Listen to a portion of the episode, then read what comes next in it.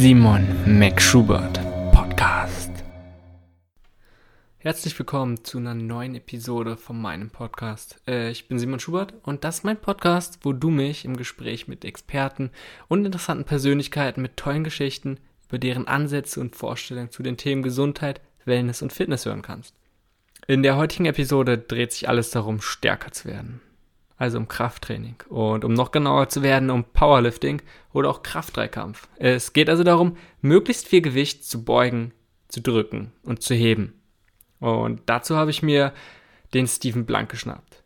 Und Steven hat schon mit 14 Jahren begonnen mit dem Krafttraining. Mit 15 hat er dann sein erstes Turnier im Bankdrücken gemacht in der Berliner Meisterschaft.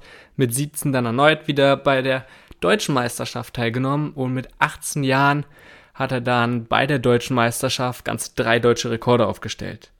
Und mit 23 Jahren hat er dann sogar den ersten Platz bei der Weltmeisterschaft für Kreuzheben erlangt. Also man kann, glaube ich, gut sagen, dass er auf jeden Fall einiges Erfahrung hat, einiges gelernt hat und auf jeden Fall weiß, wovon er redet.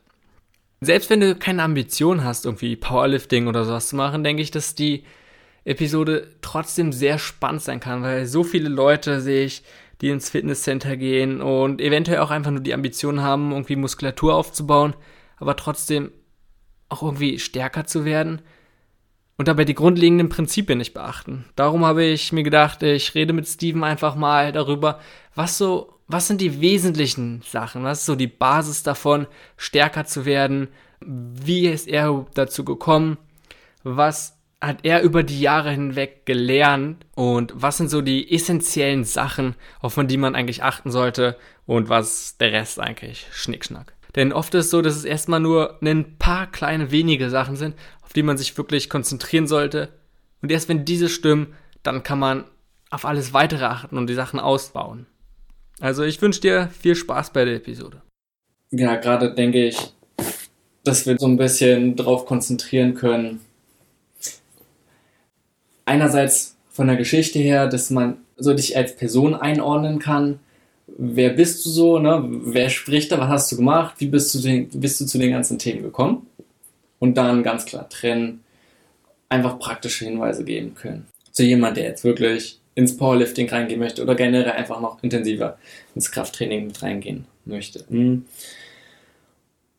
Doch lass uns starten damit, dass du so ein bisschen nochmal ein paar Worte erzählst, wie du allgemein zum Krafttraining gekommen bist, wann du angefangen hast und wie sich das alles entwickelt hat. Mhm. Angefangen hat alles, als ich so 14 war und aus irgendeinem Grund heraus wollte ich unbedingt Kraftsport machen, beziehungsweise erstmal ins Fitnessstudio.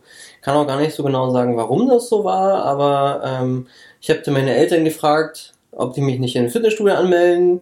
Die haben jetzt äh, lange hin und her überlegt und dann ein Fitnessstudio gefunden, das auch 14-Jährige quasi zulässt. Das war so ein äh, etwas kleineres Studio in Birkenwerder, ein privates. Und da hat man mir gesagt, ja, du kannst hier trainieren, kriegst einen Trainingsplan von dem Trainer und dann mhm. immer ganz sachte, ja, lieber auf die Technik achten als eben auf die Gewichte, was in dem Fall auch sehr richtig so war.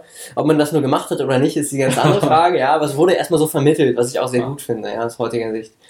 Ähm, ja, und dann habe ich dort so ein, zwei Jahre lang trainiert mit einem äh, Freund, also meinem Schulkameraden quasi in meinem Alter.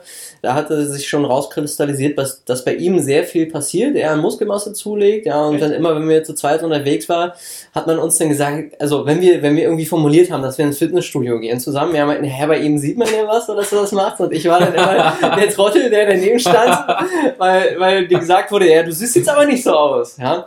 Lustigerweise war ich damals aber schon immer ein bisschen äh, stärker als er, obwohl ich weniger gewonnen habe. Also heißt, ich habe einfach mehr Gewichte bewegt. Das war noch absurd wenig, aber es hat sich schon so langsam rauskristallisiert.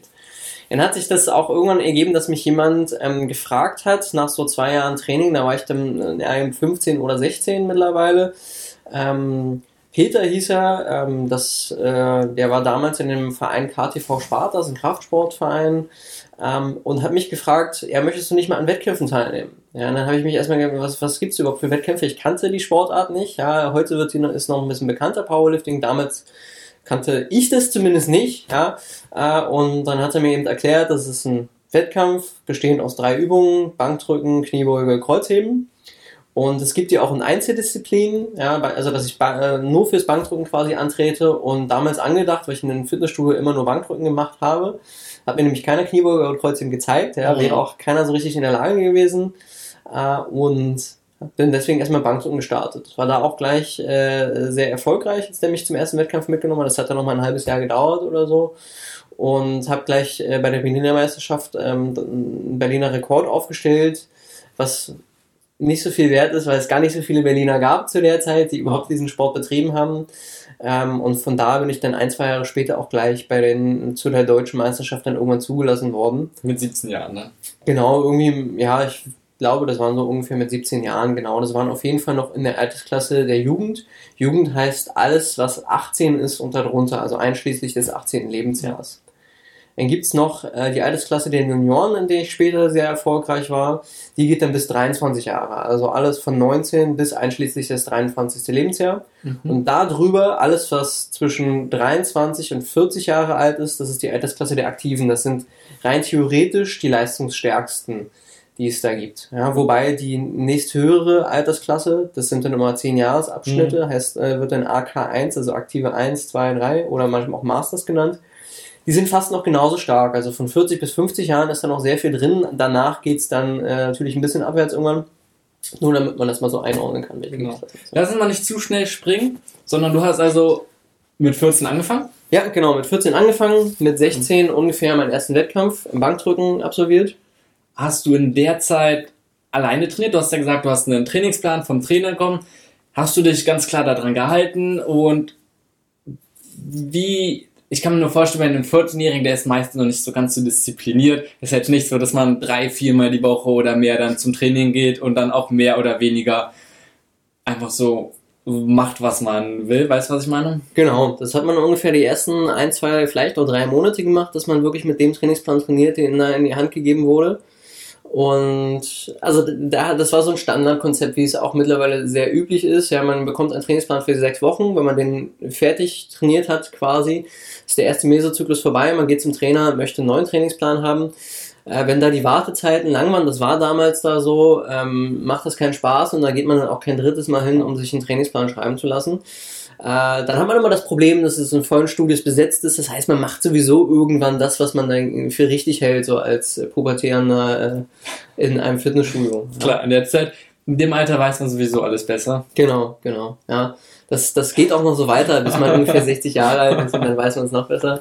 Ähm, ja, wie man es kennt, jeder, der ein Fitnessstudio trainiert, der absolviert da nur ein, zwei vorgefertigte Trainingspläne und dann machen die meistens äh, ihr eigenes Zeug. Genauso habe ich das auch gemacht. Okay, und dann, wie hast du dich informiert? Du hast ja gesagt, du hast mit deinem Freund trainiert. Hast mhm. du dann einfach irgendwas gemacht oder wie bist du dazu gekommen, was du trainierst und wie? Hat man sich zum Anfang immer sehr stark irgendwie im Internet in irgendwelchen Foren belesen, ähm, einfach gegoogelt, weiß ich nicht, irgendwas gefunden, was irgendwer ins Internet geschrieben hat. Bücher waren damals noch nicht so mein Fall. Das heißt, es war absolut keine wissenschaftliche Literatur, sondern eher so Bodybuilding, Zähneforum mhm. und solche Sachen, die es dann da gab, die ja auch sehr, sehr detailliert sind. Ähm, aber letztendlich lernt man dann nur Theorie, aber es steht niemand daneben, äh, wenn man wirklich die Übung ausführt. Ja. Dafür waren dann, wenn dann noch die Trainer zuständig, die zu der Zeit in diesem Studio waren. Und alle Geräte, die da waren, könnten, hätten die auch wunderbar zeigen können, was sie auch getan haben. Das hat funktioniert. Aber ich hätte mir von denen eben nicht Kniebeuge und Kreuzheben beibringen lassen können. Bankdrücken kannte jeder. Ja, auch in Deutschland irgendwie weit verbreitet gewesen, schon seit Jahren. Der Kniebeuge Kreuzheben ist erst ein bisschen hinterhergekommen. Ähm, somit habe ich eben auch erst mit Bankdrücken angefangen. Ja, also habe versucht, mich selber zu belesen und irgendwann bekommt man das im Körpergefühl und weiß irgendwie gefühlt zumindest selber, was wichtig ist. Ja. Hab dann auch gestartet direkt, ich glaube mit, mit, mit 17 oder so habe ich meine erste Trainerlizenz gemacht. Das war auch so eine. Trainer B-Lizenz. Ja, da habe ich dann versucht, mich langsam mal äh, sinnvoller weiterzubilden. Mhm. Das hat dann auch dazu geführt, dass ich ungefähr, also noch zwei, drei andere Weiterbildungen gemacht habe. Das war dann bei, ähm, zwar die Akut- und Bildungsgesellschaft und dort habe ich dann die A-Lizenz gemacht. Das läuft da so, dass du fünf verschiedene Module abschließen musst, um diesen Grad zu erlangen. Genau das habe ich gemacht, so dass ich dann mit 19 ungefähr diese Fitnesstrainer A-Lizenz hatte. Mhm da ich das immer noch das Gefühl hatte, dass mir das immer noch nicht reicht, habe ich dann beschlossen, sofort nach dem Abitur, also ich musste noch Zivildienst ablegen, aber dann direkt im Anschluss, habe ich angefangen, Sportwissenschaften zu studieren. Ah. Und so ist da wirklich eins zum anderen gekommen. Da ist man immer weiter in diesen Sport, Leistungssport-Sumpf reingezogen worden, ja, weil man äh, ja dann nur noch Sportler um sich herum hat auf einmal. Und so nach und nach, wenn man immer und immer wiederholt in irgendwelchen Weiterbildungen sitzt, kommt eben auch das Wissen eben irgendwann auf. Ja, auf jeden Fall. Also es ist so interessant, ne, dass man immer denkt, oh, man lernt, man lernt so. Und dann kommst du doch immer wieder zu einem Punkt, denkst, okay, eigentlich gibt es noch so viel, was du nicht weißt. Und auch gerade im Studium denkst, lernst du auch so und dann schließt du es ab und dann, okay, eigentlich gibt es immer noch und, so viel. Genau, und gefühlt, man glaubt immer, mir ist es auch so vorgekommen, nee, ich weiß gar nicht mehr als vorher. Wenn mich dann einmal irgendwer fragt, also konkret fragt, merke ich dann doch, oh, dieses Studium hat mir doch irgendwas gebracht. ja, irgendwie habe ich mich doch weitergebildet. Ja, auf jeden Fall. Also du hast dann deine Passion, nenne ich es jetzt mal, auch fürs Richtung Krafttraining oder generell einfach zum Training äh, schon für dich gefunden. Du hast es ja schon über konsequent weitergemacht dann über die Jahre und dich dann erstmal auch noch zusätzlich theoretisch informiert, wo du dann gesagt hast, okay, dir reicht es auch nicht nur im Internet irgendwie Sachen zu lesen, sondern willst auch Qualifikation erstmal auch für dich selbst persönlich haben. Ne? Genau, genau. Da, das ist hauptsächlich daher gekommen, weil man im Internet eben viele, viele Widersprüche findet, ja, die die man dann einfach nicht versteht und man glaubt einfach als junger Mensch, im Studium ist das nicht so. Ja, wobei man da dann auch lernt, verschiedene Ansichten gibt, ja, nicht alles zu 100% belegt ist und desto mehr man weiß, desto weniger weiß man dann oft wieder, weil die Konflikte im, im, im dann einfach entstehen irgendwann. Mhm. Lass uns nochmal dann zurückkommen zu deinem Prinzip sportlichen Werdegang. Mhm. Du hast also dann Berliner Meisterschaft so mit 16 hast du gesagt gemacht, ja, ja, mit genau. 17 hast du dann bei der ersten deutschen Meisterschaft teilgenommen. Wie lief das dort? Ja, das war sehr viel größer, sehr viel angenehmer. Da hatte ich dann auch mal mehrere Gegner in meiner Gewichtsklasse. Das große Problem, also was heißt ein großes Problem? Ja, ich habe immer einen Vorteil oder Nachteil, je nachdem, wie man es dann sieht, ähm, dass ich sehr wenig Konkurrenz habe, da ich wenig wiege. Und in der Sportart ist es eher so, dass, dass äh, man aufgrund der Muskelmasse eben auch die höhere Gewichtsklasse rutscht ich vom Anfang schon formuliert, dass ich immer eher der kleinere und schmalere war und bei mir nicht so richtig viel an Muskelmasse mhm. passiert ist. Ähm, und insgesamt habe ich dann zwar dennoch 10 Kilo zugenommen, ja, und habe damals mit 55 Kilo angefangen, wie jetzt 65. Das ist immer noch ein totaler Witz für einen Powerlifter eigentlich. Ja. Daher bin ich immer sehr alleine in diesen Gewichtsklassen. Bei der Deutschmeisterschaft war das gut, da hatte ich mal Konkurrenz, habe neue Leute kennengelernt, alle sind extremst hilfsbereit in dieser Sportart. Das heißt, wenn du da als neue Person ankommst, lernen dich die Leute sehr schnell können, die sprechen dich an, wenn du irgendwas Dummes machst, ja, was nicht zum Regeln, du wirst sofort darauf hingewiesen, aber nicht in, in so einem, äh, ja, du bist jetzt disqualifiziert, sondern hey, pass lieber auf, was du machst und wir können auch gerne uns noch zwei Stunden nach dem Wettkampf unterhalten und ich zeig dir mal die richtige Technik im Bankdrücken. Das sieht, du hast ja super die Kraft, aber das sieht extrem kacke aus, was du da machst. Ja? Ich zeig dir das. Und die Leute investieren wirklich sehr, sehr viel Zeit äh, dabei. Ich habe das oft erlebt, dass ähm, da ganze Mannschaften hingefahren sind. Das waren dann so fünf, sechs Leute, die in mein mhm. Auto gefahren sind. Und weil einer aus dieser Mannschaft unbedingt mir noch die Technik zeigen wollte, musste die ganze Mannschaft, obwohl die schon acht, neun Stunden in dieser Tonhalle verbracht haben bei dem Wettkampf, die haben alle gewartet. Für keinen war das ein Problem. Krass. Nur damit mir jetzt quasi jemand was beibringt. Das ist wunderbar. Und so beruht es immer auf Gegenseitigkeit bei diesem Wettkampf. Auch ein Grund, warum ich die Sportart überhaupt so lange gemacht habe und dabei geblieben ist, weil ich immer die Menschen sehr, sehr toll fand, die da um einen herum sind. Mhm. Ich, ich kann mich gar nicht so an den ersten, die erste deutsche Meisterschaft, äh, worauf du wahrscheinlich eher hinaus würdest, gar nicht dran erinnern, welchen, welchen Platz ich da belegt habe, welche Leistung. Das äh, war in dem Moment irgendwie ein bisschen nebensächlich sogar fast, würde ich sagen. Okay. Kannst du mal so ein bisschen, auch mal für jemanden, der jetzt mit Powerlifting selbst nichts wirklich anfangen kann, mhm. mal kurz erklären, was es ist und worum es da geht und gerade auch wie ein Wettkampf stattfindet? Mhm. Ähm, den Wettkampf ungefähr von der Struktur her, wenn man sich damit auskennen sollte, ist ungefähr der wie beim Gewichtheben. Nur, dass man hier statt zwei im Gewichtheben sind das, ist das Reißen und Stoßen Disziplinen hat, ja, und wir haben eben drei Bankdrücken, Kniebeuge, Kreuzheben. Ähm, der Wettkampf beginnt mit der Waage, ja, man unterscheidet in Gewichtsklassen. Also stellt man sich als Sportler erstmal an die Waage an, dann hat man zwei Stunden Zeit, ähm, sich auf den Wettkampf vorzubereiten. Ja, die zwei Stunden sollten höchstens dazwischen liegen, zwischen Waage und Wettkampf. Dann startet das mit der Disziplin Kniebeuge. In jeder Disziplin hat man drei Versuche, so viel Gewicht wie möglich zu bewegen. Das bedeutet wirklich nur mit einer einzigen Wiederholung. Im Regelwerk steht dann eben, wie, wie diese Disziplin auszuführen ist. Bei Kniebeuge heißt das beispielsweise, also Kniebeuge zur Erklärung, das ist nicht wie zu Hause, man hat eine Hantelstange, Langhantel mit Gewichten auf den Rücken, ja, und äh, geht dann runter in die Kniebeuge und dann muss der Hüft, Ober, also der Oberschenkelknochen quasi unter dem Kniegelenk liegen, von der Tiefe her. Man würde das mit 90 Grad manchmal betiteln, 90 Grad allerdings nicht zum Unterschenkel, sondern quasi zum, zum Boden hin, wenn ich dort eine mhm. Linie ziehen würde, einen rechten Winkel. Ähm, dann wieder hoch und das war's letztendlich. Ja, da sitzen dann drei Kampfrichter um dich herum, die dann beurteilen, war das jetzt eine gültige Kniebeuge, war das eine ungültige, war die tief genug. Äh, gibt auch noch ein paar andere Normen, die man dort beachten muss, sind jetzt aber nebensächlich. Ähm, und somit hat man da genau von diesen Versuchen drei Stück. Ja, dann kommen erst die anderen Wettkämpfer dran. Das dauert dann 10, 15 Minuten, dann ist man selber wieder dran, sodass man Regenerationszeit dazwischen hat. Ist die Übung abgeschlossen, startet die nächste Klasse, äh, Gewichtsklasse, die erstmal auch Kniebeuge macht und in der Zeit hat man dann ungefähr eine halbe Stunde Zeit, sich zu erwärmen für das Bankdrücken. Da läuft es genauso ab. Man wählt das Gewicht, hat drei Versuche. In dem Fall äh, ist das Wichtigste hier von der Wettkampfregelung, dass man die Hüfte, die Schultern und den Kopf auf der Hantelbank lassen muss. Die dürfen quasi nicht wegrutschen. Oft sieht man, wenn man sich so Videos anschaut, ist die eine, eine riesige Brücke machen, eine Brücke, also den, den Rücken so aufrollen sozusagen, dass der Weg zur Hantelstange zwischen Brust und Hantelstange geringer wird. Ist auch genau der Grund. Desto weniger ich an äh, Weg zurückzulegen habe, desto einfacher geht Klar. die ganze Sache. Aber Schultern und Hintern müssen eben auf der Hantelbank liegen. Die Füße müssen auch flach auf dem Boden aufstehen.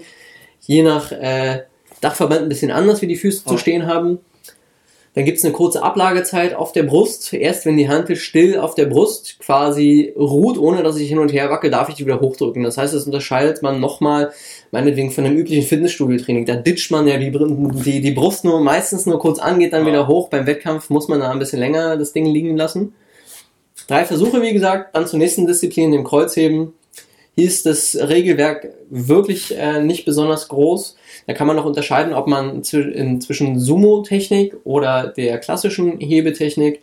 Bei der Sumo-Technik, da ist der Stand einfach sehr viel breiter und somit ist der Weg auch wieder geringer. Hat aber alles seine Vor- und Nachteile. Bei der Sumo-Technik arbeitet man sehr stark aus den Beinen, womit ich Probleme habe. Meine Beine sind relativ schwach im Vergleich zum Oberkörper und der klassischen Technik arbeitet man auch sehr viel aus dem Rücken heraus. Das, beides sind Ganzkörperübungen, aber letztendlich liegt mir die in dem Fall besser. Hm. Zuletzt wird dann, wenn alle Disziplinen aktualisiert wurden, immer die jeweils höchste Last, die in der einzelnen Disziplin wurde, genommen und diese werden addiert. Das ist dann das Total, also eine Gesamtpunktzahl an Gewichten, die man bewegt hat. Anhand dessen wird dann innerhalb der Gewichtsklasse und Altersklasse bewertet, wer hat die meisten Gewichte bewegt und so wird der Sieger ermittelt. Okay. Also eigentlich drei Übungen und mit einer Wiederholung so viel Gewicht wie möglich zu bewegen. Genau, um das mal zusammenzufassen, genauso, ja.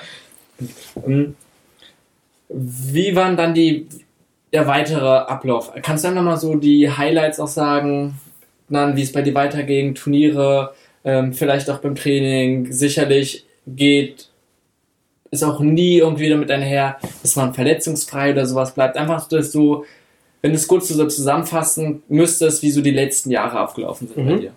Mm, da gab es so drei, vier Highlights. Eins war die letzte deutsche Meisterschaft in der Altersklasse der Jugend. Also da war ich dementsprechend 18 Jahre alt. Da habe ich mich äh, eine Gewichtsklasse unter meiner eigentlichen äh, Gewichtsklasse katapultiert, damit, dass ich voll stark entwässert habe. Mhm. Ähm, das heißt, damals ging die Gewichtsklasse noch bis 60 Kilo, heute geht es bis 59 Kilo, an der ich den teilgenommen habe. Und dadurch habe ich es geschafft, bei dem Wettkampf äh, innerhalb von diesen drei Disziplinen auch drei deutsche Rekorde aufzustellen. Das waren dann allerdings nicht Bankdrücken, Kniebeuge, Kreuzheben Rekord, sondern Bankdrücken, Kreuzheben und das Gesamtgewicht. In der Kniebeuge bin ich nicht so besonders stark. Ähm, das war ein sehr, sehr großes Highlight. War dann gleichzeitig, hat mich das auch dann ähm, so beansprucht, dass ich erstmal aus dem Sport ausgestiegen bin. Und äh, das hatte aber auch den Grund, dass ich einfach noch keine, keine Erfolge in der nächsthöheren Altersklasse erzielen kann. Hm. Bin dann da irgendwie direkt ausgetreten, weil mir der Verein auch nicht mehr ähm, so gut erschien und ich mir sowieso einen neuen suchen wollte, was ich dann ähm, ein paar Jahre später, ich glaube, da muss ich 21, 22 muss ich da gewesen sein, dann dazu entschieden habe, wieder zurückzukommen, den Verein zu suchen. Ich hatte dann einen neuen und das, dann kam es eben zu dem, zu dem zweiten Highlight, die erste Weltmeisterschaft. Also natürlich musste ich erst wieder eine Regionalmeisterschaft mitmachen, eine deutsche Meisterschaft, okay. um äh, dann den sogenannten B-Kader-Status zu bekommen. äh, und durfte dann zur Weltmeisterschaft fahren. Das war damals eine reine Bankdrückenmeisterschaft, also kein Kraft-3-Kampf, sondern nur Bankdrücken, noch mit äh, Shirts, also das war ein Equipped-Wettkampf, würde man das nennen. Das bedeutet, man hat bestimmte Ausrüstung, die man anziehen darf, die man in klassischen Kraft-3-Kampf-Wettkämpfen nicht benutzen dürfte. Mhm. Damit kann man sehr viel mehr Gewichte bewegen. Äh, dann bin ich äh, dorthin gefahren. Zuerst äh, eine kleine Vorgeschichte. Ich habe mir vor dieser Meisterschaft ungefähr acht Wochen davor die Rippe gebrochen, dann mit einer gebrochenen Rippe bei der deutschen Meisterschaft teilgenommen. Dort bin ich Zweiter geworden, aber mit dem Hinblick hin, dass ich den äh, Menschen gesagt habe aus meinem Verein, wo ich habe eine gebrochene Brücke hatte, mich dann doch zur Weltmeisterschaft angemeldet. Ähm, dort bei dieser Weltmeisterschaft ähm, habe ich mir dann innerhalb der Erwärmung äh, aufgrund einer dummen Sache wieder die Rippe gebrochen, direkt vor dem Wettkampf. Äh, das war äh, jetzt gerade auch eine, eine, eine ziemlich dumme Sache, die ich da äh, gemacht habe. Und zwar äh, wollte ich mir von jemand anderen eine andere Technik zeigen lassen. Ja, diesen, den, den, den kannte ich natürlich auch, also den kannte ich schon vorher, mhm. aber der war ja nur zu diesem Wettkampf verfügbar. Das heißt, wir sind auf die Idee gekommen, kurz vor meinem Wettkampf, seiner, seiner äh, war noch später, aber vor meinem Wettkampf, dass er mir was Neues zeigt. Dabei haben wir uns aber so sehr vertan durch dieses Bankdrückshirt, was man da dann anhat. Da kann man leider nicht mit wenig Gewichten arbeiten. Man muss wirklich immer, das ist ähm, so starr, dieses Shirt, dass man sich schon mal ähm, sehr viel mehr auf die Hand legen muss, als man eigentlich bewegen kann. Ähm, und äh, daher hatte ich dann da gleich zum Versuchen quasi die 180 Kilo oder 170 Kilo äh, auf der Handelstange mit meinem 65 Kilo Körpergewicht und dabei muss ich eine, eine, eine, falsche Bewegung gemacht haben, beziehungsweise meine Rippe war scheinbar noch nicht so ganz ausgeheilt von der Verletzung davor. Und dann äh, die Kombination aus einem äh, Gewichthebergürtel mit diesem super engen Bankdrückshirt und der Last der Hantel. Also die Hantel hat nicht mal meine Rippe berührt. Das war wirklich quasi der Druck durchs Shirt und, und mhm. Gürtel, der entstanden ist. Der hat mir dann da in dem Moment die Rippe gebrochen. So. Ähm, da war ich dann erstmal ein paar Sekunden deprimiert. Letztendlich dachte ich dann, aber ich wusste auch noch nicht, ist sie, ist sie jetzt gebrochen oder ist sie nicht gebrochen. Und ich wollte mein Gewichthebergürtel auch lieber nicht ausziehen. Einfach, ja. Hab dann den äh, angelassen mit dem Shirt, weil ich sonst wäre ich, um in so einen Bankdrückshirt reinzukommen, braucht man äh, ein bis zwei Leute, die ihnen helfen. Das Ding mhm. ist so eng, dass man da nicht reinkommt. Dementsprechend wollte ich das weder ausziehen noch anziehen, weil wenn ich das ausziehe und das alles anschüttel, komme ich dann nie im Leben rein ah. vor dem Wettkampf. Hab dann auch den, den äh, Wettkampf absolviert. Leider die ersten zwei Versuche ungültig, weil ich aufgrund meines Schmerzes in der Rippe einfach nicht geschafft habe, meinen Kopf auf diese Hantelbank zu lassen. Ja, durch, durch so ein, so ein, so ein, so ein reflexartiges Zusammenziehen ähm, habe ich dann immer wieder abgehoben. Einen dritten Versuch hat es dann zum Glück geschafft. Ja, mit mhm. 135 Kilo waren das dort. Das hat mir den vierten Platz gesichert in, bei der Weltmeisterschaft mit großem Abstand zu dem dritten. Also selbst wenn ich mein, deswegen war es für mich auch nicht so schlimm, selbst wenn ich das Gewicht ähm, das waren, ich wollte ungefähr 150 Kilo drücken. Geschafft hätte, wäre ich immer noch Vierter geworden. Das war also von der Platzierung absolut nicht dramatisch. Ähm, das war quasi das zweite Highlight, diese Weltmeisterschaft. Hatte da, damals dann beschlossen, nächstes Jahr nochmal ein neuer Versuch, ohne Rippenbruch. Ja. Ich dann auch diesen auch vorbereitet leider da dann schon auch, äh, also was heißt, ich habe mir ein neues Bankdruckshirt gekauft, mhm. das war noch ein, zwei Nummern kleiner als das, was ich da hatte und wollte mich damit dann vorbereiten. Habe auch, hätte auch sehr viel mehr Gewichte bewegen können, wenn alles funktioniert hätte, so was geplant war. Leider äh, war die Gewichtslast, der Unterschied dann aber zu hoch zu dem normalen Gewicht, so dass mein, mein passiver Bewegungsapparat das nicht mitgemacht hat. Und mhm. somit hatte ich dann zwei, drei Wochen vor dem Wettkampf auf beiden Seiten einen bösen Tennisarm, oh, so dass ich nicht mal morgens eine Kaffeetasse anheben konnte.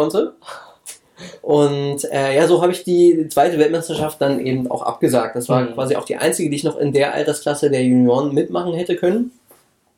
Zum Glück gab es in diesem Jahr dann aber auch noch äh, quasi das, das dritte Highlight, würde ich es dann äh, benennen, äh, die Weltmeisterschaft im Kreuzheben von einem anderen Dachverband allerdings. Wow. Äh, die hat in Berlin stattgefunden, deswegen dachte ich, Heimspiel, da fährst du einfach mal hin. Ja? Wow. Und das war dann auch mit das erfolgreichste, dass ich dort hingefahren bin, weil ich da den ersten Platz belegt habe.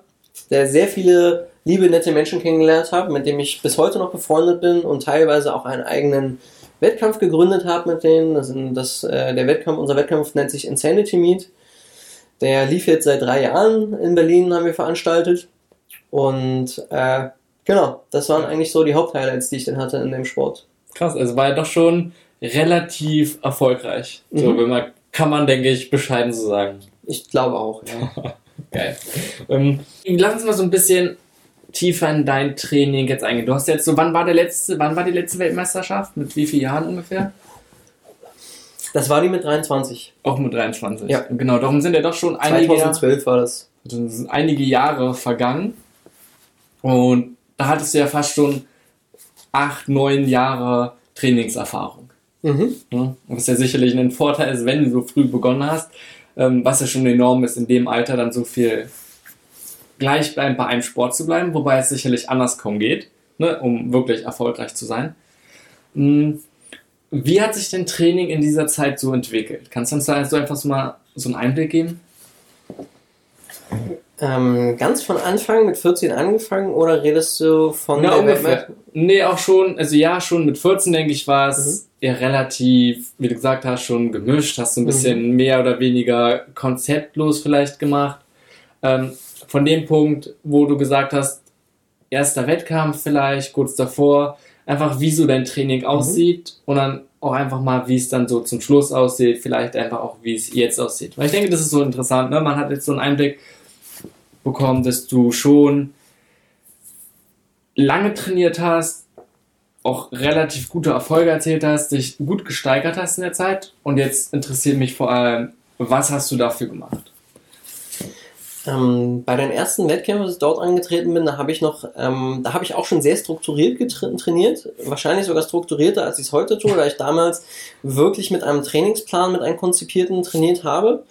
Ähm, der war allerdings sehr Bodybuilding-lastig. Also der, Okay. wenn man den Trainingsplan gesehen hätte, hätte man gedacht, das ist ein Bodybuilder und kein ähm, Powerlifter oder zumindest jemand, der Fitnesssport macht. Also schon mit Split-Trainingsplan gearbeitet und dann auch sehr kleine Muskelgruppen trainiert. Da habe ich dann auch Bizeps, Trizeps, Wade, alles sowas trainiert als äh, Powerlifter, wenn man nicht gerade ähm, da irgendwie Wert drauf legt, trainiert man seinen Bizeps, ist nicht unbedingt separat, das kann man machen, das muss man aber nicht machen. Und so hat sich das mit den Jahren immer, immer weiter spezialisiert auf diese klassischen drei Übungen, Bankdrücken, Kniebeugen, Kreuzheben. Und früher war man, also jetzt ist es auch noch ein Ganzkörpertraining. Ich versuche natürlich irgendwie auch die Muskeln zu trainieren, die ich bei diesen Disziplinen nicht mit drin habe.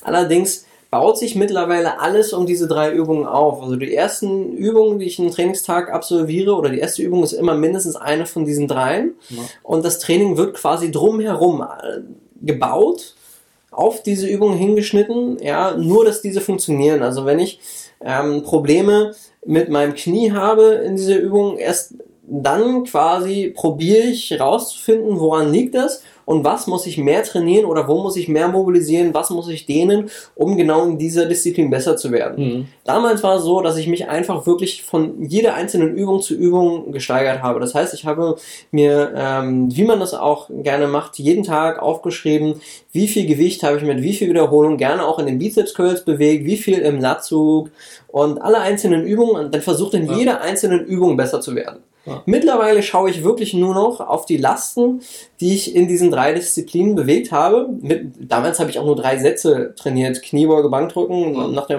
pro Übung ungefähr drei Sätze, vielleicht auch mal fünf. Wenn man dann weiter spezialisiert, hat man auch gerne mal äh, inklusive der Erwärmungssätze gerne mal zehn Sätze in der Disziplin. Ja. Und somit habe ich doch schon äh, zehn Sätze, die ich, bei denen ich mir aufschreibe, wie viel Gewicht ich bewegt habe. Alles, was danach kommt, da bin ich dann schon so fertig mit dem Nervensystem, äh, beziehungsweise auch mit der Muskulatur, Ja. dass das überhaupt nicht mehr vergleichbar wäre. Deswegen ist das für mich irrelevant. Ich schreibe mir auf, welche Übungen ich mache, aber gar nicht mehr welche Gewichte. Mhm. Das passt jetzt schon.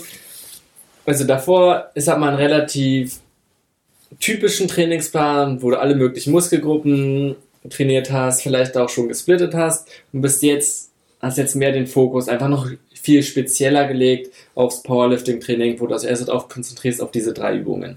Genau. Ähm, gib mir mal so einen Einblick, wie oft du so trainierst und wenn du sagst zehn Sätze, mit welchen Wiederholungszahlen, welche Mhm. Intensität einfach so. Weißt du, einfach, dass ich mir jetzt im Prinzip einfach ein Bild machen kann und für mich persönlich aufschreiben kann, was du so machst. Mhm.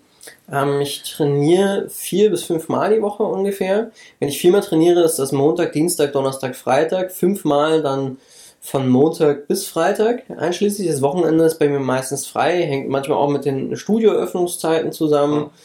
Äh, aber letztendlich habe ich auch schon gerne zwei Regenerationstage hintereinander. Somit ist der Montag für mich der leistungsstärkste Tag. Ja, da baue ich meistens mir die Disziplin ein von den dreien, in der ich gerade am stärksten sein möchte. Das heißt, wenn ich gerade Defizite im Kniebeuge habe, dann ist Montag immer Kniebeugetag, weil ich da am frischesten bin.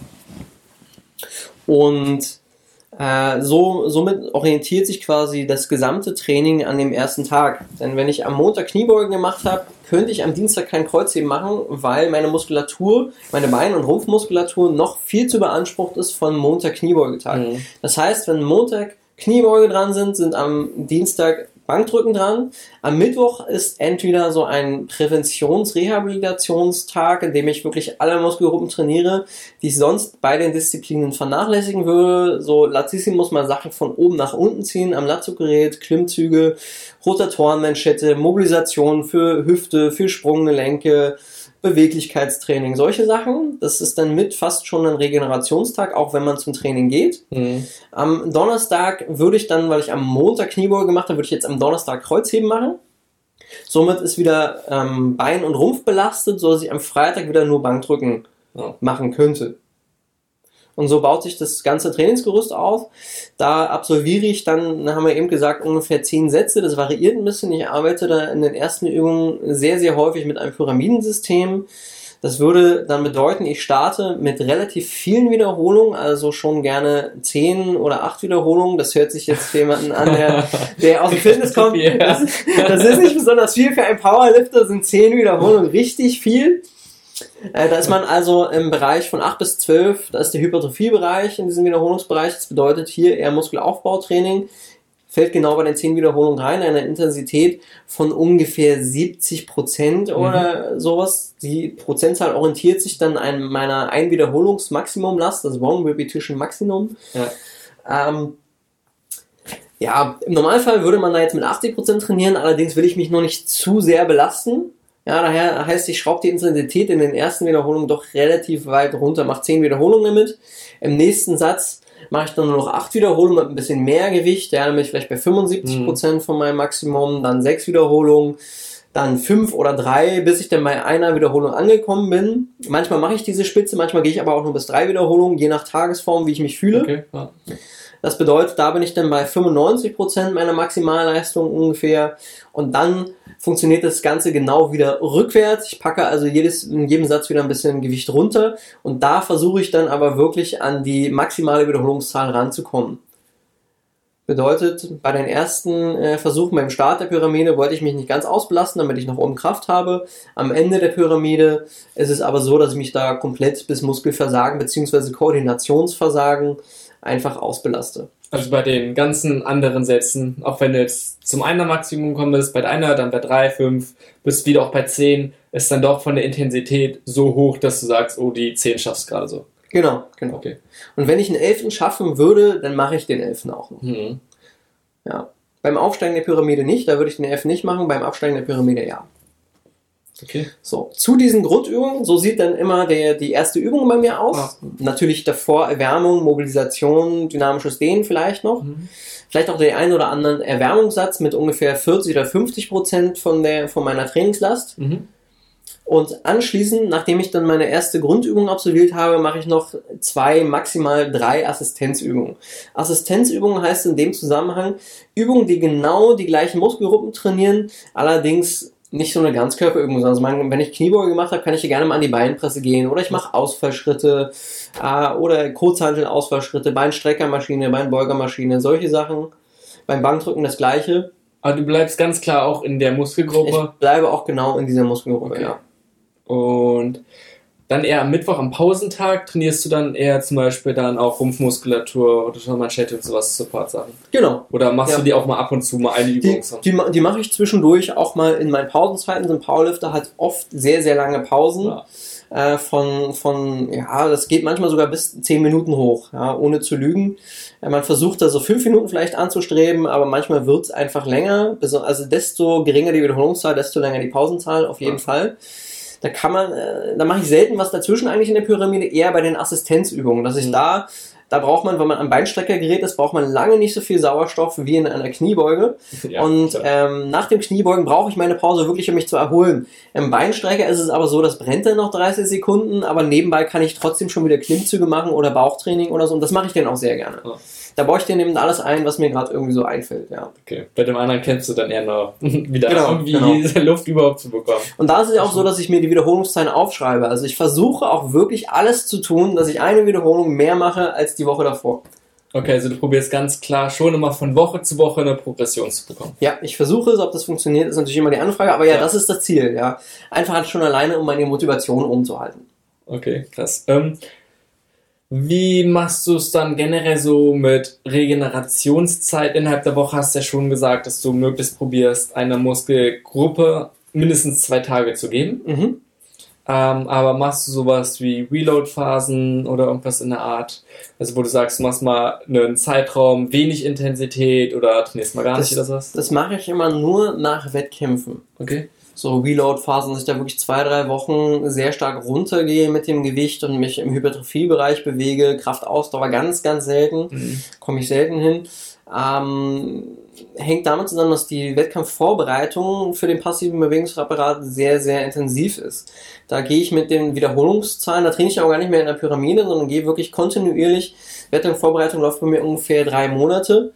Ähm, das sind dann also ungefähr zwölf Wochen. Ich fange mit zwölf Wiederholungen an zu trainieren und schraube dann von Woche zu Woche die Wiederholungszahl runter, so dass ich dann eben bei einer Wiederholung ankomme im Wettkampftag. Und die letzten Wochen sind dann da sehr, sehr intensiv, weil ich immer nur in jeder Trainingseinheit mit Singles arbeite, also nur eine Wiederholung mit dem maximalen Gewicht mache. Und dann bin ich nach dem Wettkampf quasi äh, so kaputt, auch mehr Wahl, wenn ich sage, so, jetzt brauchen wir wirklich eine Regenerationszeit und gönnen mir dann die zwei, drei Wochen, indem ich zwar auch trainiere, aber ich trainiere nicht, äh, absolut nicht so intensiv. Okay, also, gar, also normales Training sieht noch ein bisschen anders aus als Wettkampfvorbereitung, weil du da vermehrt in einfach kleineren Wiederholungszeitbereich trainierst richtig. und dann da auch mehr Sätze wahrscheinlich einfach machst. Richtig, so. genau, richtig. Ja. Was dann natürlich auch einfach eine größere Belastung fürs Nervensystem und für passive Bewegungssystem mhm, ist. Ne? Genau. Weil das ist, glaube ich, oft ein Punkt, den man vielleicht gar nicht so berücksichtigt, bis man dann irgendwann selbst die Erfahrung macht, dass das oft der limitierende Faktor ist und gar nicht die Muskulatur. Und wie gehst du da mit um und wie, oder kannst du dazu einfach nochmal auch mal ein bisschen was sagen? Schwierig, ähm, damit mit umzugehen, ist bei mir der Fall, dass ich auch wirklich nach dem Training immer sehr konzentrationsschwach bin, allein wegen der nervalen Belastung. Mhm. Und deswegen versuche ich relativ spät am Abend zu trainieren, damit ich meinen Tagesablauf davor irgendwie zusammenpacken kann. Okay. Ähm, anders steuern, weiß ich nicht, wie ich es äh, großartig könnte mit der Regenerationszeit. Es braucht auch nicht so lange wie eine, wie eine muskuläre Ermüdung jetzt zwangsläufig. Nur, wenn, also wenn man das über längere Zeitraum hinzieht, wenn es eine Wettkampfvorbereitung ist, mhm dann läuft es ja, wie gesagt, bei mir schon über äh, fünf, sechs Wochen, wo ich dann sehr intensive Belastungen habe und da brauche ich eine längere Regenerationszeit. Bei diesem Pyramidensystem, mit dem ich normalerweise trainiere, brauche ich aber wirklich auch nur einen Tag, damit sich das alles wieder erholt hat. Und dann bin ich eigentlich wieder fit. Da ist es eher der Muskelkater und wirklich die Regeneration von der Muskulatur, die hinterher muss.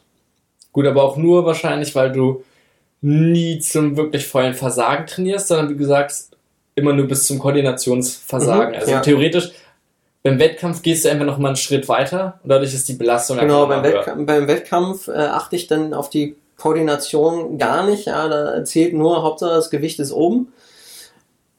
Ja, da haben verschiedene äh, Wettkämpfer verschiedene Ansichten. Ja, äh, viele wundern sich immer, äh, warum ich jetzt noch keine argen Verletzungen habe, weil die meine Bewegung bei Wettkämpfen wirklich katastrophal aussehen. Ja. Na gut, aber vielleicht gerade dadurch, dass du im Training vermehrt drauf achtest, mhm. kann es ja ganz klar ein Punkt sein, wo du es sonst einfach damit ausgleichst. Na, weil oft ist es ja nun mal die falsche Belastung oder die dauerhafte Belastung dann über lange Zeit ist und nicht nur einmal. Nur an einem Punkt. Wenn so stark ist. Mhm. Einfach in Bezug auf Verletzungen und Belastungen des passiven Bewegungssystems. Ne, interessiert mich deine Meinung ist, gerade wenn man mit hohen Gewichten trainiert, ist ja immer wieder die Meinung davon, dass die Belastung für den Körper enorm ist und stark ist und dass über die Zeit ganz klar eine Abnutzung stattfindet. Und sicherlich irgendwie der Mensch ist nun mal nur begrenzt haltbar, sagt man, der Körper. Aber theoretisch ist er schon über 100 Jahre. Und ist es so, dass es sich automatisch deutlich schneller abnutzt, in deiner Meinung nach? Ganz, ganz schwierig zu beantworten. Wenn man da die verschiedensten Sachen bei den verschiedensten Personen ähm, sieht, bei dem einen oder anderen, der hat dann äh, später Probleme, arge Probleme mit Arthrose und dann müsste man natürlich wissen, was niemand herausfinden kann, hätte diese Probleme auch gehabt, wenn er den Leistungssport nicht betrieben hat. Mhm. Das weiß man ja nur leider nicht. Ja? Ähm, grundsätzlich ist es so, dass die Muskulatur das Gelenk auch stabilisiert und schützt und somit Alltagsbelastungen herausnimmt. Das heißt, im Alltag habe ich sehr wahrscheinlich auf meine Gelenke sehr viel weniger Belastung, weil ich eine entsprechende Muskulatur habe, die koordinativ geschult ist, also weiß, in welchem physiologischen Bewegungsraum das Gelenk sich bewegen kann und somit weniger abnutzt. Und ich habe auch Muskulatur, die einen höheren Muskeltonus hat und möglicherweise somit das Gelenk besser stabilisiert. In der Trainingsbelastung ist es natürlich so, dass ich einen höheren Gelenksknorpelabrieb habe. Allerdings ist besonders im Powerlifting auch wieder dazu zu sagen oder in Kraftsportarten wie Bodybuilding äh, oder Strongman, dass man sehr genau weiß vorher, was auf einen zukommt von der Übung. Ja. Das bedeutet, ähm, ich habe immer den gleichen Bewegungsablauf. Ich kann mich genau auf diesen einstellen, meine Muskeln sozusagen vorinnervieren, um das Gelenk zu schützen.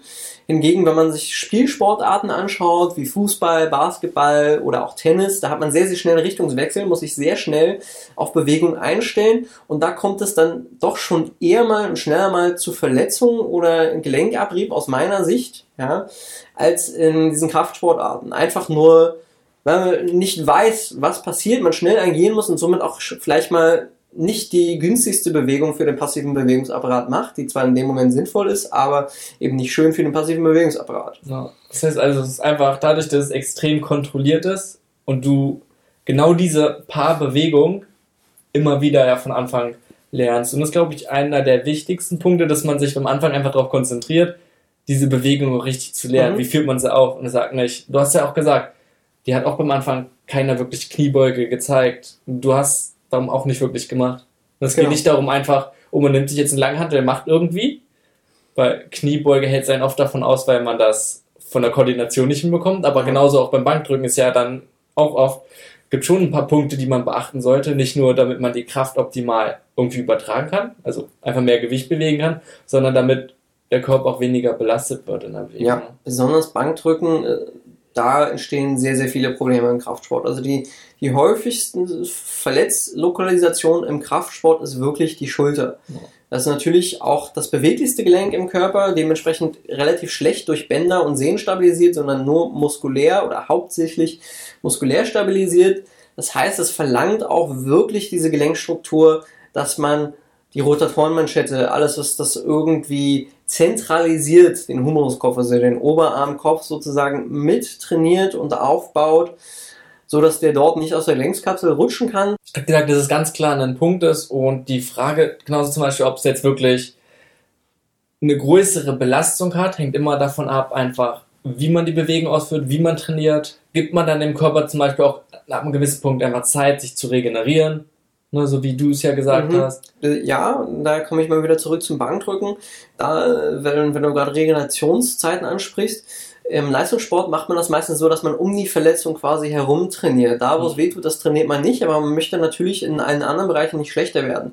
Und so hat sich das beim Bankdrücken bei mir etabliert. Ich habe lange, lange Schulterprobleme gehabt, also so fünf, sechs Jahre durchgängig. Nicht beim Bankdrücken, aber im Alltag, weil beim Bankdrücken ich wirklich darauf achten kann, wie halte ich mein Ellbogengelenk, dass es mir gerade in dieser Bewegung nicht unbedingt wehtut. Ja, im Alltag macht man dann aber Bewegungen, über die man nicht nachdenkt mhm. und da kommt dann böser stechender Schmerz, weil man doch ein Impingement-Syndrom hat, also eine Schulterenge sozusagen, wo vielleicht ein Nerv oder ein Schleimbeutel oder was auch immer eingequetscht wird.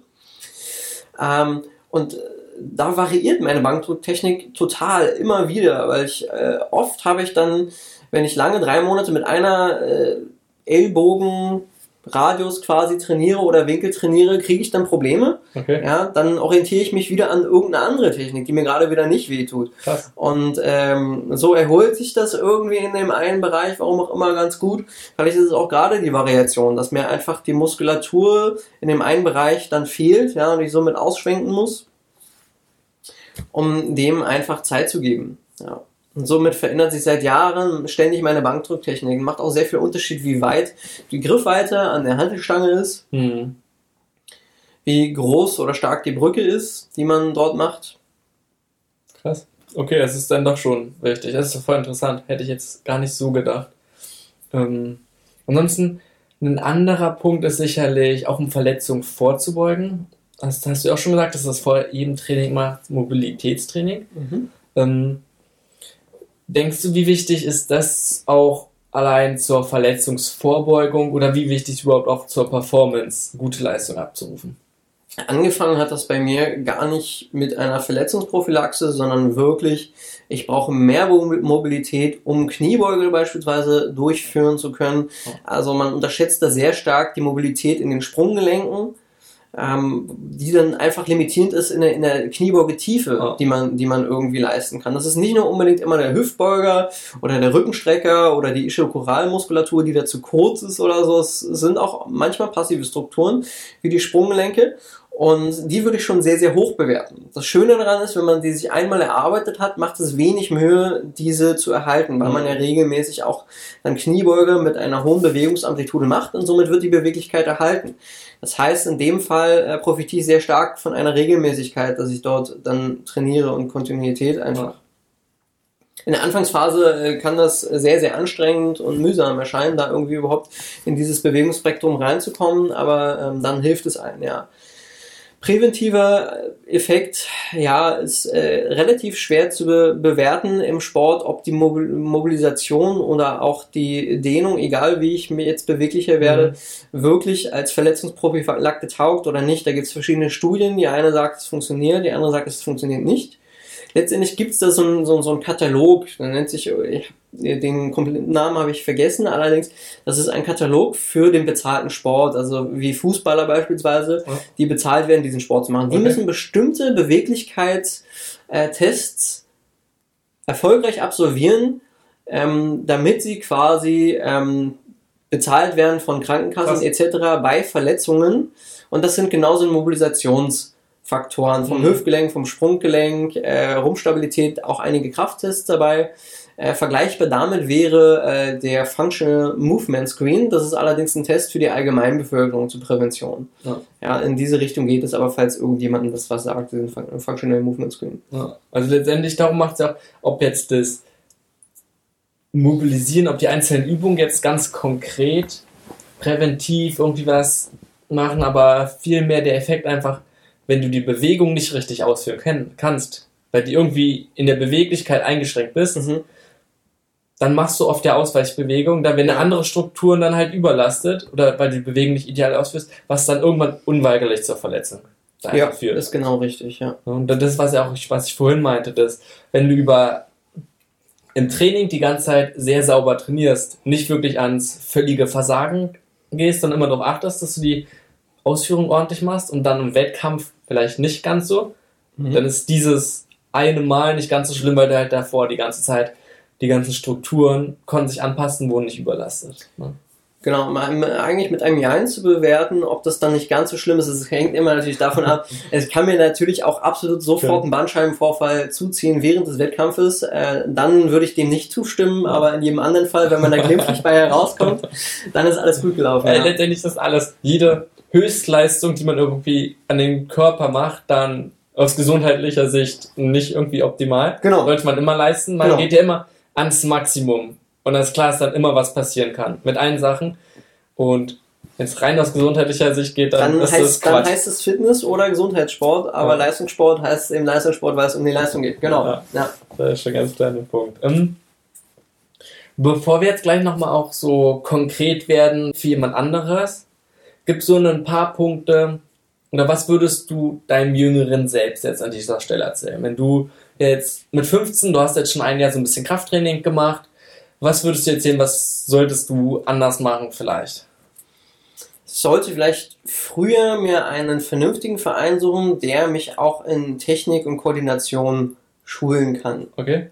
Ja, allerdings muss ich da dazu sagen, also ähm, Mit 14 hatte ich ja noch gar nicht den Gedanken, irgendwie so weit in den Leistungssport Ja. reinzugehen. Ja, aber wenn man diese Idee hat, sollte man sich so schnell wie möglich jemanden suchen, der auch wirklich die Technik beherrscht. Ja, nicht nur einfach in einem Fitnessstudio, die Trainer dort.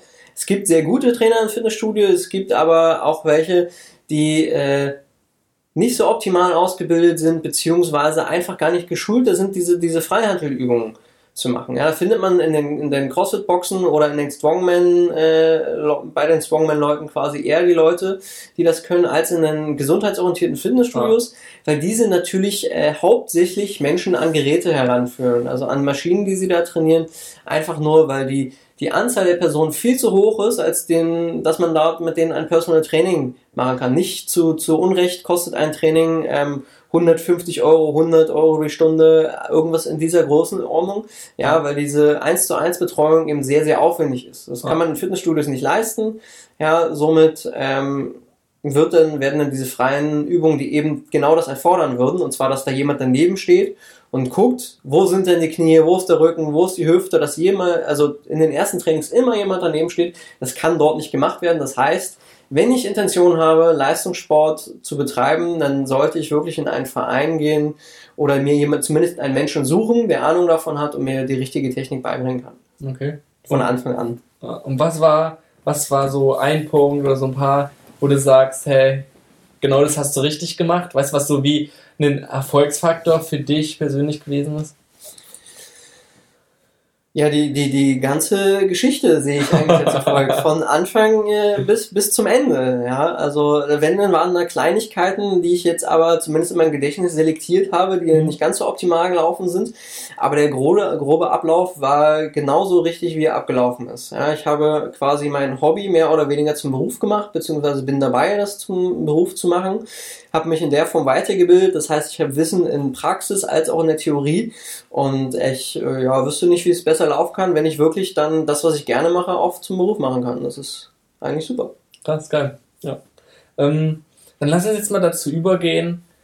Und für jemanden, der hat es bis jetzt gehört, ne, alles so, und hat gesagt, okay, er hat total Lust und will auch Richtung Powerlifting gehen oder allgemein sich auf stärker werden zu konzentrieren, in welcher Sportart und wie auch immer, ob sie jetzt zum Beispiel auch Strongman machen will, ähm, weil es, für mich geht es mehr so um Trainingsprinzipien und der vielleicht auch schon so ein bisschen mit Krafttraining begonnen hat, schon Erfahrung da drin hat, ähm, kannst du dem so ein paar Werkzeuge und Hinweise geben, wenn er jetzt nichts anderes hat, er hat keine anderen Foren oder sowas gelesen, sondern sich allein auf deine Anleitung jetzt konzentrieren müsste. Was würdest du dem raten? Das wäre ganz schön allumfassend. oder wenn, wenn, wenn, wenn er wirklich keine äh, großen Vorkenntnisse hat oder sich in Foren beliest oder sowas. er kann schon, es geht ja, nicht darum, um jetzt Übungsausführung oder sonst was, Ja. sondern es gibt ja schon alle möglichen verschiedenen Trainingskonzepte. Und klar sollte ein Training immer individuell sein. Das ist ein ganz klares, Mhm. wichtiges Trainingsprinzip. Aber einfach, wenn du jetzt so allgemein Hinweise geben solltest, was wäre sowas? Ich glaube, das, das Wichtigste daran sind wirklich die Regenerationszeiten und das auf dem eigenen Körper hören. Ja, wenn, wenn ein Trainingstag, obwohl er auf dem Trainingsplan steht, einfach nicht funktioniert, ja, dann, dann muss man das eben so hinnehmen und entweder trainiert man etwas herum und lässt mal die, die koordinativ anspruchsvollen Übungen beiseite und äh, geht dann doch mal an die Maschine oder man geht Mhm. den Tag gleich zu Hause. Also wenn irgendwas mal sich irgendwie eigenartig anfühlt oder komisch anfühlt, lieber mal einen Tag zu Hause bleiben, als sich böse verletzen. Ja. Weil das natürlich sehr viel mehr Zeit in Anspruch nimmt, diese Verletzung wieder auszukurieren. Auch nicht mit irgendwelchen äh, Grippeanfälligkeiten trainieren gehen, irgendwie, äh, wenn man da drin ist. Das nimmt mehr Zeit in Anspruch, diese Regeneration im Nachhinein, als es dauern würde, wenn ich jetzt mal drei Tage zu Hause bleibe, um die Grippe auszukurieren Mhm. oder die Erkältung. Ähm, ja, war jetzt eigentlich eher sehr, sehr neben dem Kraftsport, was ich eigentlich gerade gesagt Ja, aber habe. ich denke, das ist einer der wichtigsten Punkte, Mhm. dass es halt gerade darum geht, nicht kurzfristig, sondern langfristig zu Genau. denken, was man macht. Ja, man, genau, das ist es langfristig denken. Das, das ist ein sehr, sehr guter Stichpunkt. Äh, sehr guter Stichpunkt. ähm, Prinzip der Kontinuität. Ja. Haben wir es also wirklich regelmäßig dauerhaft trainieren, besonders im Kraftsport ist es so, dass ähm, erworbene Leistungsstärken eben sehr stark wieder zurückgehen. Wenn ich jetzt einen Monat nicht trainiere, baut sich die Muskulatur sehr, sehr schnell ab, meine Kraft schwindet extrem stark. Mhm. Ganz äh, anders im, im Vergleich zu gelernten Techniken oder im, im Spielsport, wo es gar nicht so auf die konditionellen Sachen ankommt, sondern eher auf die Handlungsgeschwindigkeit, Fähigkeit, Reaktionsfähigkeit und technische Sachen, ja, die behalte ich im Normalfall, die, die werden äh, in meinem kleinen Hirn als Bewegungsvorlagen quasi gespeichert ähm, und ich kann später auch damit umgehen, die, die bleiben mir bis mein Lebensende eigentlich erhalten ja, ähm, im Kraftsport ist es ein bisschen blöder. Wenn ich da einen Monat nicht trainiere, dann habe ich schon wieder ein sehr, sehr großes Defizit. Das heißt, ich muss auch wirklich darauf achten, mich nicht zu verletzen, möglichst wenig Krankheiten zu haben, um so wenig Ausfälle wie möglich zu generieren. Du kommst, hast, aber man kommt ja schließlich doch schon deutlich schneller erreicht man das Alter, aber es dauert natürlich eine gewisse Zeit. Genau, man kommt natürlich sehr schnell oder schneller wieder zu dem Ausgangspunkt zurück, als man gebraucht hat, um zu diesem Leistungsstand zu kommen. Aber letztendlich, wenn man sich wirklich ähm, auf einen Wettkampf vorbereiten möchte ja, ja, und strukturiert und plant, wie soll denn mein Wettkampfergebnis aussehen? Und wenn ich dort, warum auch immer, einen Monat ausfalle, erreiche ich dieses Ziel natürlich absolut gar nicht. Ja, dann funktioniert es einfach nicht mehr. Äh, auch wenn ich ganz, ganz oben in der Leistungsklasse bin, geht es ja oft einfach um zweieinhalb Kilo. Das ist sozusagen bei Wettkämpfen, äh, nur bei, bei neuen Rekorden darf man auch mal um ein Kilo steigern, aber die Mindeststeigerungszahl liegt ein bisschen an den Handelscheiben auch, ist 2,5 Kilo. Und da geht es in einem Jahr oft darum, zweieinhalb Kilo mehr zu bewegen. Und ich jetzt, warum auch immer einen Monat dann schaffe ich das nicht. Ja, das heißt, ja. da ist eigentlich das ganze Jahr, zumindest auf dem Papier, flöten gegangen und überflüssig gewesen, ja, was ich verloren habe, nur weil ich mal einen Monat, warum auch immer, ausgesetzt habe. Krass. Ja. Das ist dann ganz, ganz problematisch. Daher ganz wichtig Kontinuität und auch ähm, das Prinzip der Relation zwischen Belastung und Erholung. Also haben wir mehrfach äh, besprochen gerade, dass die Erholung ein sehr wichtiger Faktor ist. Oh grundsätzlich auch ein sehr wichtiger Faktor ist, daran Spaß zu haben, ja, um die Motivation umzulassen. Wenn ich nicht gerne trainieren gehe, dann gehe ich auch nicht bis an meine Leistungsgrenzen mhm. grundsätzlich heran oder habe ich es zumindest sehr, sehr schwer, das in jedem einzelnen Training zu machen, wenn ich fünfmal die Woche trainieren gehe. Jeder kennt das von seinem Beruf, ja, auch wenn der Beruf zum Anfang Spaß gemacht hat, wenn ich das acht Tage, äh, acht Stunden lang, fünf Tage die Woche mache, da ist auch mal ein oder andere Tag dazwischen, wo ich überhaupt keinen Bock darauf habe. Ja. Und wenn ich denn diesen Sport oder diesen Beruf nicht mal gerne ausübe, ja, dann äh, wird das sehr, sehr viel häufiger Fall sein, dann sollte ich mir vielleicht doch eine andere Sportart suchen. Ohne das irgendwie abzuwerten oder so, sondern äh, ein Drop-out aus dieser Sportart ist ja gleichzeitig ein Drop-in möglicherweise in eine neue Sportart. Also auch wieder was sehr, sehr Schönes. Wobei es da auch nicht heißt, dass man ständig motiviert und 100% Lust hat. Es wird immer Tage ja. geben, wo man mal keine Lust hat zum Training und sich überreden muss, weißt du? Definitiv. Aber so um lang, genau. lange Sicht sollte. Also das ist auch ein Rat, den ich geben kann. Oft, das, das, was heißt ein Rat? Das werden alle sehr, sehr schnell mitbekommen, die es dennoch machen. Wenn man mal einen Tag hat, wo man nicht so motiviert ist und dann dennoch schafft, zum Training zu gehen, oft nach der Erwärmung oder nach der ersten halben Stunde ist wieder alles wunderbar und man ja. ist sehr, sehr gerne irgendwie wieder in dem Studio und trainiert. Kommt sehr häufig vor. Und Lass uns jetzt mal ganz konkret aufs Training gehen. Ähm, der Fokus sollte schon, denke ich, immer auf so Grundübungen ganz klar sein. Ha? Also schon Kniebeuge, Kreuzheben, Bankdrücken, vielleicht mhm. auch noch andere Sachen, ob jetzt Klimmzüge, Rudern oder solche Sachen sollten umsetzen. Sowas sollte alles schon irgendwie der Mittelpunkt im Prinzip sein, die Basis von jedem Training. Genau, ne? und der Mittelpunkt heißt in dem Fall immer am Anfang des Trainings weil man hier jetzt noch koordinativ fit ist. Weil das ist, denke ich, auch ein großer Punkt, hm, was ich oft sehe, was ich früher auch falsch gemacht habe, dass man sich auf zu viele Sachen konzentriert, mhm. also zu viele Übungen hat. Und gerade in dem Punkt, wenn man wirklich sehr intensiv trainiert, dass man einfach vom Körper gar nicht so viel schafft und es dann irgendwann kontraproduktiv wird. Ne? Ja, wenn man wenn man es mit der Häufigkeit nicht übertreibt, wäre das nicht mal kontraproduktiv. Also wenn ich jetzt sowieso zwei Tage danach Pause habe, ja. dann wäre das auch überhaupt kein Problem, wenn du drei vier Stunden im Fitnessstudio zurennst. Ähm, die Bodybuilder haben da immer Angst vor dem vor dem äh, katabolen Teufel. Ja? also haben Angst. Sehr schnell katabol bedeutet abbauend. Ja. Äh, ja, also eine Phase zu haben, wo ich dann auch vielleicht zu viel Cortisol ausschütte, auch mal Proteine abbaue. Allerdings ist das dann nicht unbedingt gleich die Muskelmasse, die verloren geht, sondern es gibt so ein so ein Aminosäuren Pool, der dort im Blut rumschwimmt, wo ich von denen erstmal natürlich das Eiweißstoffwechsel, ja, in, in so einer Notsituation. Und wenn ich mehr trainiere, auch länger trainiere, hat es immer höhere Effekte. Allerdings werden diese Effekte ähm, indirekt proportional quasi. Also ich muss sehr viel mehr Zeit investieren, um die gleichen Effekte zu erzielen, wenn mein Training vier Stunden geht. Ja.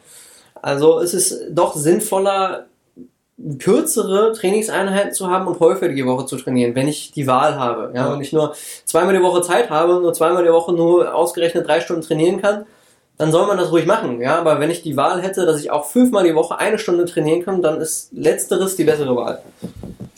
Okay, und also von der Trainingshäufigkeit haben wir gerade schon gesagt, von der Intensität möglichst, dementsprechend muss es schon relativ hoch sein, aber immer im Verhältnis oder in Anbedacht der eigenen körperlichen Fähigkeiten und Leistung, dass man da einfach immer guckt, sich nicht zu überlasten, denke ich.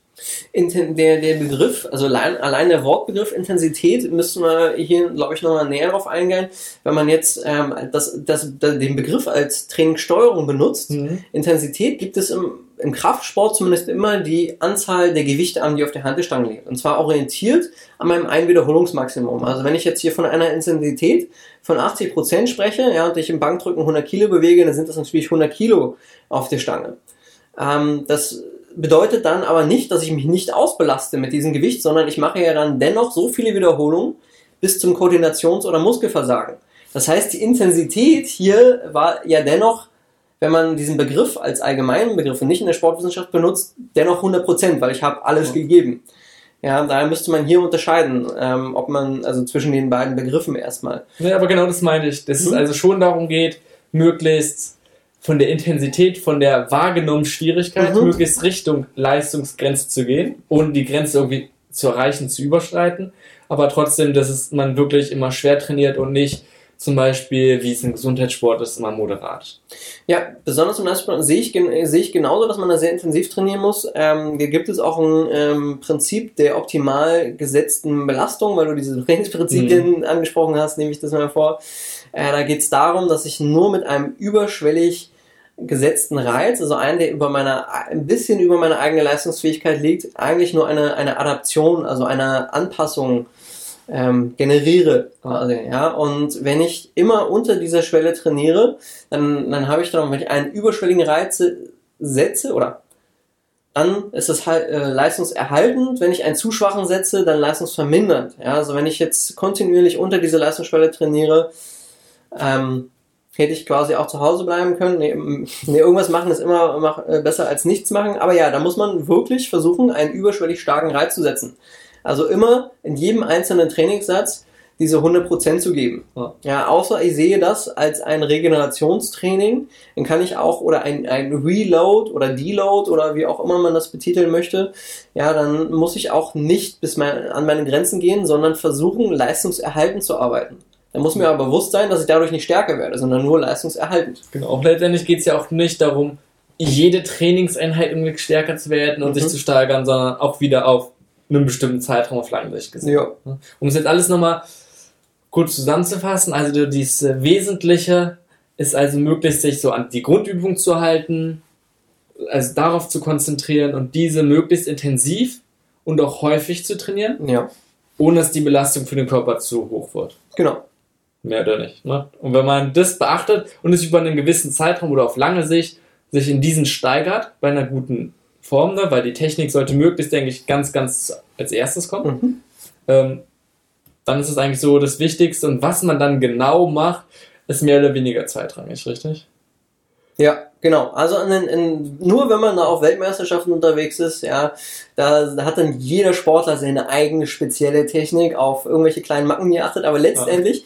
für jemanden, der nicht so in der Sportart drin ist, sieht es aus, als wenn die Jungs, die da bei der Weltmeisterschaft waren, alle exakt das gleiche machen. Ja, das ja. sind dann so die, die minimalen kleinen Details äh, bei dem man dann wirklich nicht mal weiß, äh, sind sie denn gut? Wenn ich die Technik von diesem Sportler übernehme, ist diese Technik dann auch für mich gut? Genau, das kommt alles von ganz alleine. Ja, wichtig ist das, was du gerade gesagt hast äh, vor 30 Sekunden.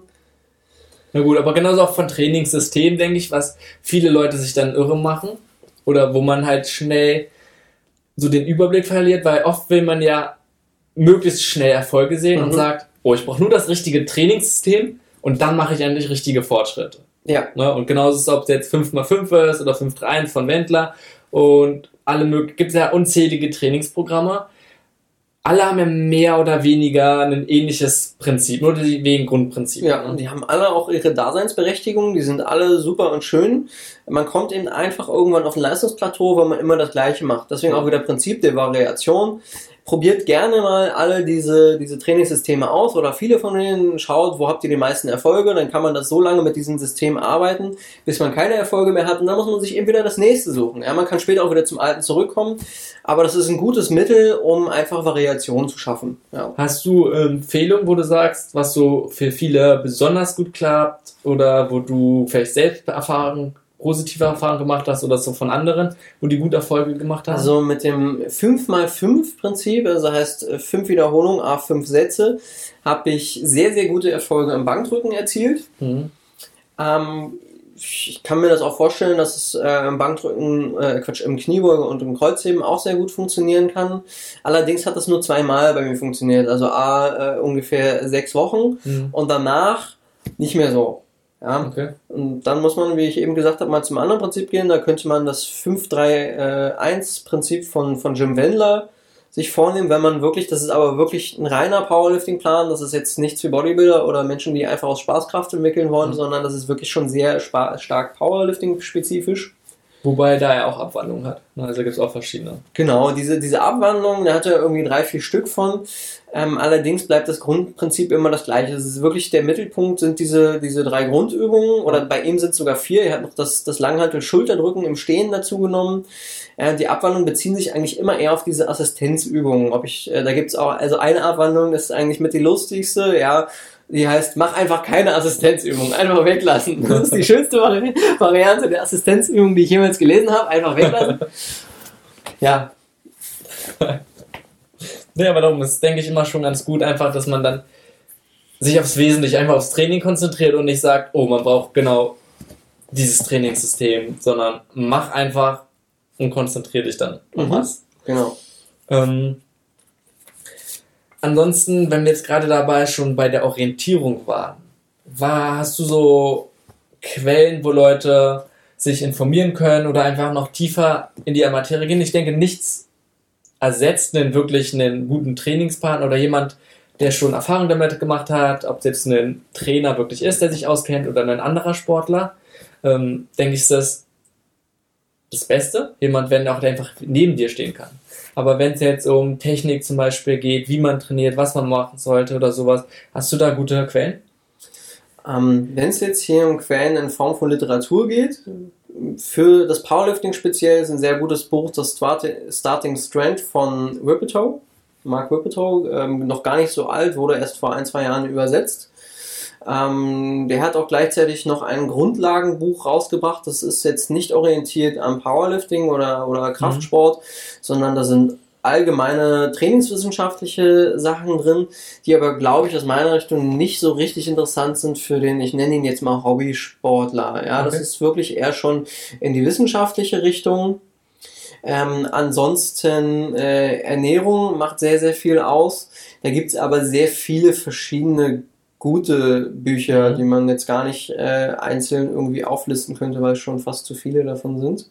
Okay. Ja. Ansonsten ähm, ist natürlich auch mal schwer, weil wir jetzt die ganze Zeit gerade gesagt haben, man braucht gar nicht so viel Wissen, mhm. sondern soll sich auf die Basis erstmal konzentrieren und wenn die steht, dann findet man auf dem Weg von anderen, gerade im Austausch, immer noch so, entwickelt man sich. Weil ich denke, darauf läuft es ja auch immer hinaus. Hm. Ansonsten gerade der Punkt Ernährung zum Schluss vielleicht nochmal.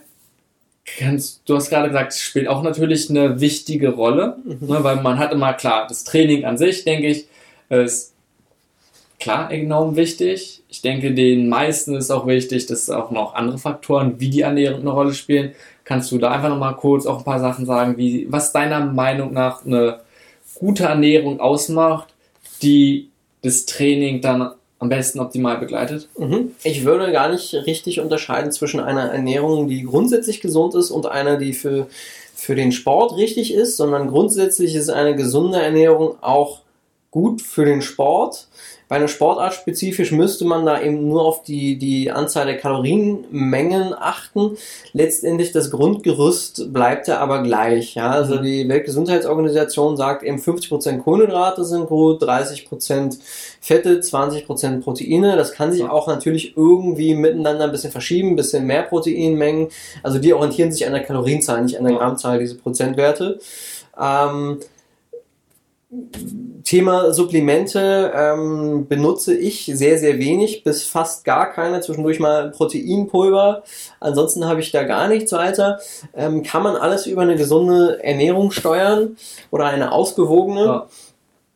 Ähm, da gibt es auch die verschiedensten Konzepte von dem intermittierenden Fasten, wo man nur zwei, drei Stunden am Tag isst, bis zu dem Bodybuilding-Konzept, nenne ich es mal. Ich esse äh, fünf bis acht Mal am Tag, um ja. absolut nie in irgendein Defizit reinzubekommen. Ähm, da gibt's die absurdesten Varianten von. Ja, die einfachste ist wahrscheinlich meistens äh, noch mit die beste. Oh, okay, also da auch wieder die Basis. Aber das ist gut, was du gesagt hast, dass auch Richtung, wenn man Richtung Leistung gehen will, ist nun mal irgendwie die Basis Gesundheit. Mhm. Wenn der Körper nun mal nicht gesund ist, kann auch keine Leistung abrufen. Und genauso sollte die Ernährung sein. Das heißt, dem Körper das zuführen, was er eigentlich braucht genau, von den Nährstoffen ja. und möglichst nichts noch geben, was ihm eher schadet oder daran hindert. Ja. Irgendwie Leistung. Genau, da würde man ja meinetwegen unterscheiden zwischen Nährstoffen und äh, Genussmitteln, also Nahrungsmitteln mhm. und Genussmitteln. Genussmitteln haben wir dann hier Alkohol, Nikotin, irgendwelche Medikamente oder eben alles, was man konsumiert. Ja einfach nur, weil es schmeckt oder weil man Lust dazu hat. So manchmal, das manche Zeug, was ich gerade aufgelistet habe, schmeckt ja nicht mal.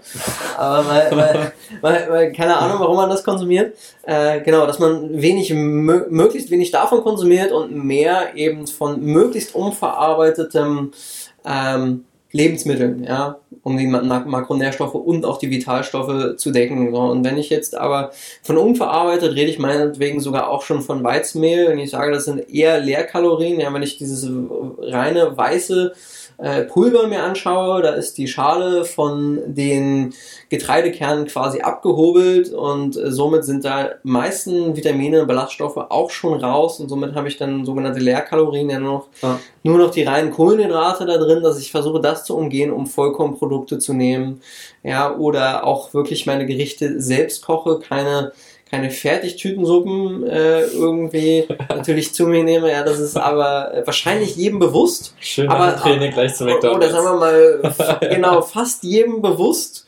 Ähm, aber gemacht wird's ja trotzdem. Ja, ja. jemanden, den Rauch, äh, der raucht, dem brauche ich nicht zu erzählen, dass es ungesund ist. Der weiß das selber. Ja. ja. oh ja, der, der ist so ein Thema für sich. Gut, wenn jetzt jemand das ganze Gespräch verschlafen hat, was auch immer wacht jetzt gerade auf und fragt sich halt, okay, was, was waren jetzt so die drei wesentlichen Punkte, um so stärker zu werden? Ne? Also im Training, Krafttraining, ob es jetzt Powerlifting ist oder generell. Was, was würdest du dem sagen? So die drei wesentlichen Punkte. Kontinu kontinuierlich trainieren. Dafür ist die Gesundheit wichtig. Aha. Bedeutet Prävention betreiben. Okay.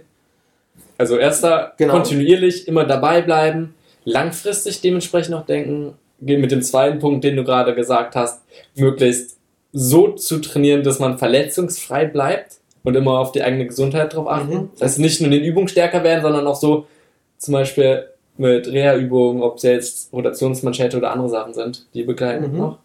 Ich würde sogar, wenn du das als zweiten Punkt siehst, vier Punkte ansprechen. Okay. Ja, dann hätte ich noch den Punkt Trainingstagebuch schreiben. Aha. Ganz, ganz wichtig, um mich selbst zu motivieren, muss ich schauen, was habe ich denn die Woche davor oder den Monat davor gemacht. Wenn ich das nicht dokumentiere, ist das sehr, sehr schwierig, das Training überhaupt zu steuern. Also das sollte im Leistungssport auf jeden Fall der Fall sein. Und der wichtigste, aber auch einfachste Punkt, auch wenn er absurd klingt, ist wirklich die Leidenschaft zu dem Sport. Wenn ich die nämlich habe, geht alles von ganz alleine. Ja, ich, äh, wenn ich mich 24 Stunden am Tag quasi damit beschäftige, weil ich das gerne mache, steuere ich meine Ernährung, ich gehe gerne zum Sport, muss mich nicht motivieren. Ich lerne neue Leute kennen, die diesen Sport und die Leidenschaft auch teilen. Ich lerne von denen und somit, wenn das der höchste Punkt ist, läuft alles andere von ganz alleine. Ja. Schön, also gut. ja, denke ich, das ist eine gute Zusammenfassung.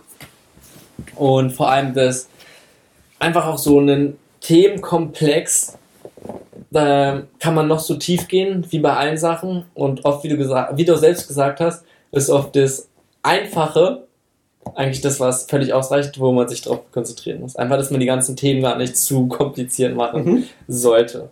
Dafür sind dann die Sportwissenschaftler und die Ernährungswissenschaftler zuständig. Die kann man gerne auch immer gerne mal zu Rat ziehen, falls man eine komplizierte Frage hat. Aber genau, wie du sagst, nicht zu kompliziert machen. Okay, aber super. Dann denke ich, haben wir die, wie lange wir auch immer jetzt gebraucht haben, bestimmt über eine Stunde gut gefüllt und einfach die Thematik auch, denke ich, so abgedeckt, dass jemand, der sich damit noch nicht so viel Kontakt hatte, einen guten Einblick in den Sport hat, aber auch von dem, was so einfach braucht, um persönlich stärker zu werden. Mhm. Das glaube und hoffe ich auch, ja. Schön, danke dir. Danke dir auch. Ich hoffe, dir hat die Episode gefallen und du kannst einiges davon mitnehmen, vielleicht auch in deinen Alltag integrieren. Äh, wie immer findest du in den Show Notes Informationen zu den ganzen besprochenen Dingen. Ich würde mich riesig über eine Bewertung bei iTunes freuen. Ansonsten freue ich mich natürlich auch über Feedback, was du mir gerne bei Facebook oder Instagram schicken kannst. Alles dann immer unter Simon McSchubert. Ansonsten bin ich natürlich auch offen für Vorschläge für neue Themen oder Personen, mit denen ich mich einfach mal zusammensetzen sollte. Danke fürs Einschalten und bis zur nächsten Episode.